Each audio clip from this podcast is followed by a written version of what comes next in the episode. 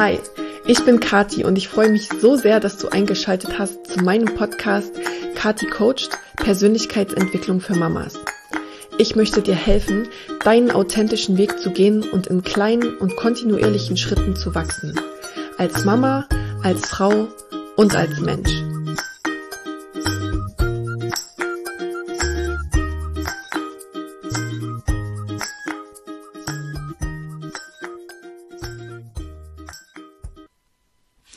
Hallo und willkommen zurück zu Teil 3 meiner kleinen Serie Einführung in die Persönlichkeitsentwicklung und Einführung zu Slowly und Steady.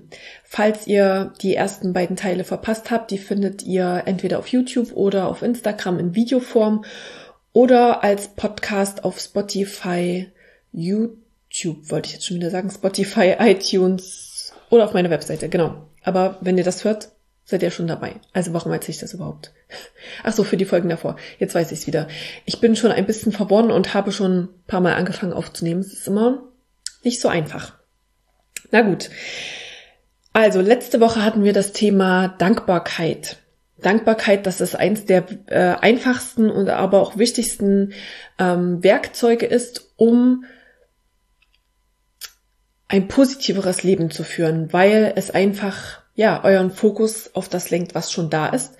Ich hoffe, ihr habt die letzte Woche genutzt, um ein bisschen vielleicht eine Dankbarkeitsroutine zu etablieren, vielleicht mit euren Kindern ähm, oder eurem Partner.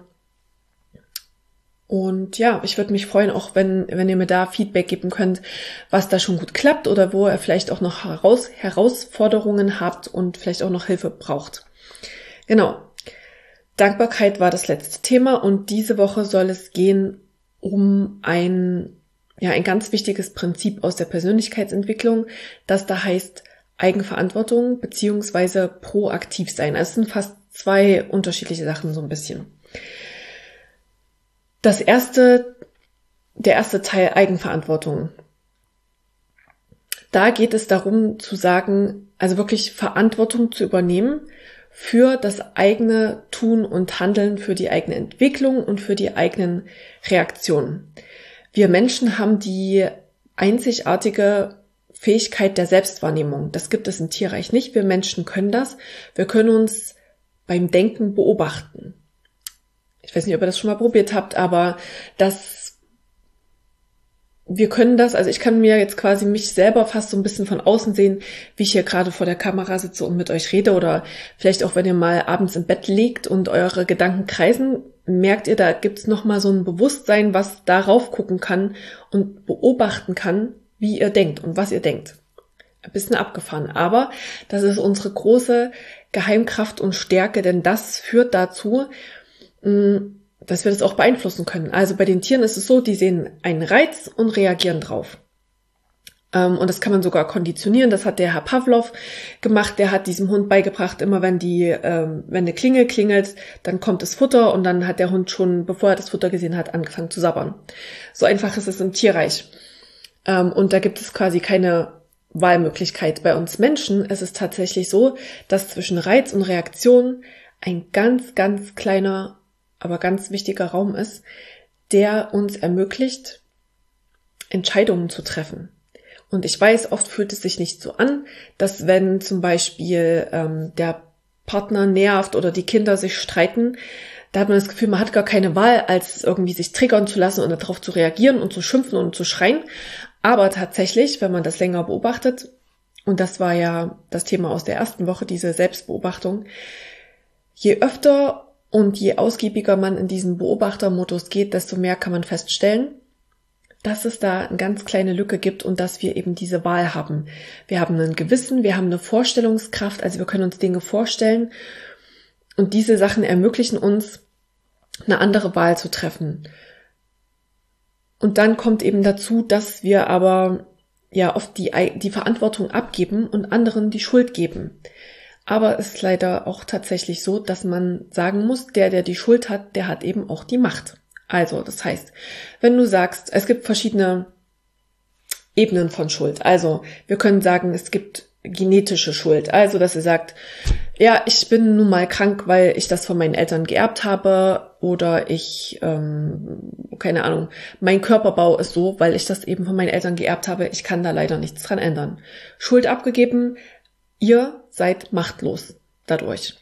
Dann der nächste Faktor ist der psychologische Faktor. Man kann sagen, ähm, ja, ich bin in dem und dem Elternhaus aufgewachsen, da wurde mir das und das beigebracht. Ich habe es nicht anders gelernt, deswegen bin ich so fertig. Kann ich nichts dran ändern. Schuld abgegeben, ich selber bin machtlos. Und der dritte Teil, Teil oder dritte Ebene von Schuld kann sein, ähm, zum Beispiel die Umwelt oder das Umfeld, dass man sagt, ich wollte ja heute eigentlich joggen gehen, aber jetzt ist leider draußen total Regen. Oder äh, ja, wenn meine Kinder mich nicht immer so triggern würden, dann würde ich auch nicht so reagieren. Die anderen sind schuld. Das ist halt schön leicht. ähm, und ja, es ist einfach leichter, die Schuld abzugeben, aber es führt eben auch dazu, dass wir keine, keinen Handlungsspielraum haben. Was können wir also tun? Das ist eben dieser erste Grundsatz. Der erste Grundsatz ist zu sagen, ich übernehme die Verantwortung für mein Sein, für mein Handeln, für mein Tun, für meine Gedanken. Für alles in meinem Leben übernehme ich die Verantwortung. Das heißt, ähm, ja, meine äh, Gene sind vielleicht so, mein Körperbau, äh, vielleicht ist die Tendenz in Richtung, keine Ahnung, Übergewicht oder eben chronische Erkrankung oder was auch immer. Aber ich kann durch die und die und die äh, Faktoren ähm, das beeinflussen. Es ist auch erstmal so eine bittere Pille, die man schlucken muss, so ein bisschen, ne? und eben diese, diese Schuld sich einzugestehen. Aber wie gesagt, ähm, es gibt eben die Macht dann was zu verändern. Ähm, auch beim, was hatte ich als zweites Thema, ähm, psychologische Schuld, ähm, dass man eben sagt, meine Erziehung war so und so. Man kann sagen, ja, also es ist diese Akzeptanz, Akzeptanz auch zu sagen, ja, das ist so. Ich ähm, bin in schwierigen Verhältnissen vielleicht groß geworden, aber ich entscheide mich, dass ich es anders machen möchte. Ich habe andere Wertvorstellungen und andere Wünsche für meine Kinder oder für mein Leben und deswegen entscheide ich mich, das anders zu machen. Und das wird nicht immer einfach sein, aber wenn du diese Verantwortung übernimmst, dann bekommst du plötzlich Handlungsspielraum. Und genauso ist es mit der Umwelt und dem Umfeld. Die anderen Leute können ja so sein, wie sie wollen. Aber du hast die Macht äh, zu entscheiden aufgrund von Werten und Gewissen und einer Vorstellungskraft, dass du sagen kannst, ich kann da was anderes sehen und es eben anders machen. Ich finde auch den Spruch dazu gut, äh, wer nicht handelt, wird behandelt. Das ist dann, geht dann so ein bisschen über in den zweiten Teil in dieses proaktiv sein.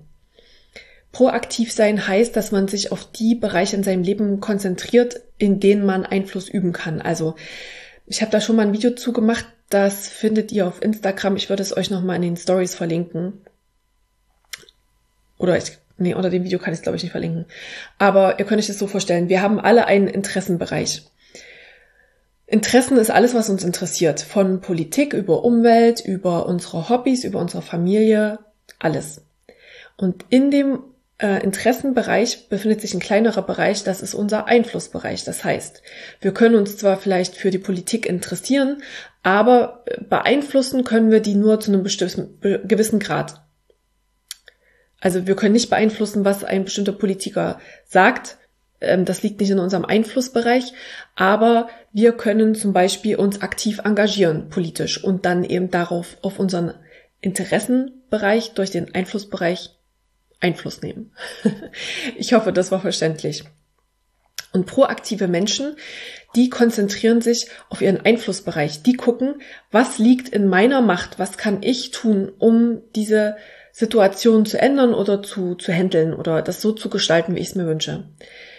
Nicht proaktive Menschen, die konzentrieren sich komplett auf ihren Interessenbereich und dann kommt eben so ein Gefühl von Machtlosigkeit, dieses Gefühl von, ich kann das eh nicht beeinflussen.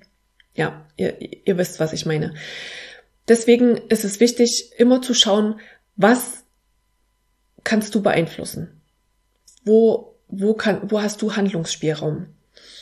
Und das ist quasi auch die letzte Freiheit, die man uns Menschen nie nehmen kann. Da gibt es so eine schöne und bekannte Geschichte von ähm, Viktor Frankl. Der war auch Psychologe äh, und Jude und der war eben zur Nazi-Zeit in einem KZ.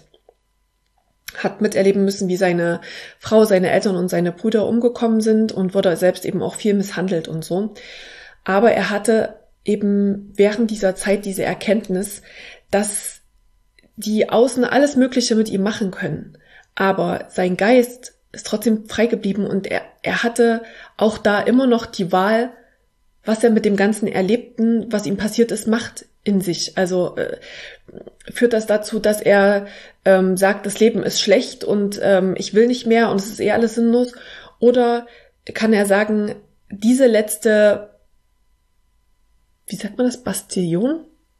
Naja, diese letzte Instanz äh, in mir, die kann, die kann mir keiner nehmen. Die Gedanken sind frei und ich kann in mir zum Beispiel mich erinnern an, an meine schöne Vergangenheit oder ich kann mir vorstellen, dass meine Zukunft, wenn ich hier rauskomme, ganz anders, viel besser wird, dass ich Leute dadurch inspiriere durch meine Geschichte. Also das, das ist so dieser letzte kleine Einflussbereich, wenn, wenn einem alles im Außen genommen ist, bleibt dieser innere, diese innere Freiheit dieser Entscheidungen, wie man die Dinge in seinem Leben be bewerten möchte.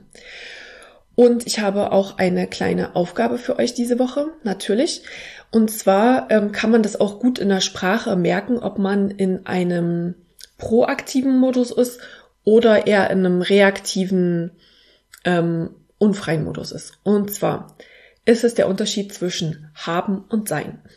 Wenn man ähm, ja eher reaktiv unterwegs ist, dann sagt man öfter Sachen mit haben. Sowas wie wenn ich doch nur Zeit hätte, dann würde ich mich auch besser um mich selber kümmern.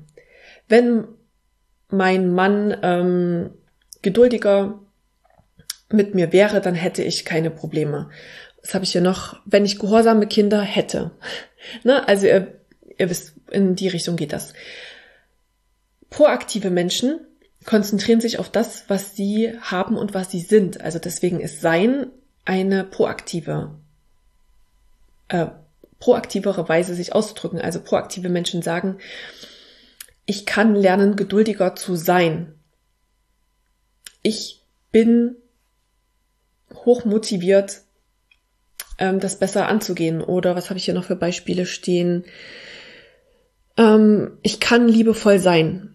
Also es ist, das, das konzentriert sich eben auf das, was du, was da ist und auf was du Einfluss nehmen kannst. Also schau mal diese Woche, mh, mm, ob du öfter was sagst, aller ja, wenn ich Zeit habe oder wenn ich Zeit hätte, dann würde ich, oder ob du sagst, ähm, ich möchte ruhiger sein und deswegen nehme ich mir die Zeit, zum Beispiel. Allgemein ist äh, Sprache halt sehr mächtig, auch wenn man zum Beispiel viel sagt, ich muss. Das ist auch sowas, wo man eben die, die, die Verantwortung abgibt, weil man sagt, jemand, etwas von außen zwingt mich. Äh, ich höre oft, ich muss auf Arbeit gehen. Kein Mensch in Deutschland muss auf Arbeit gehen, es wird niemand gezwungen. Du kannst, wenn du das möchtest, zu Hause bleiben, kriegst Hartz IV und hast dann halt immer so ein bisschen Geld. Jetzt habe ich hier meinem Heft gewackelt. Ähm, ne, also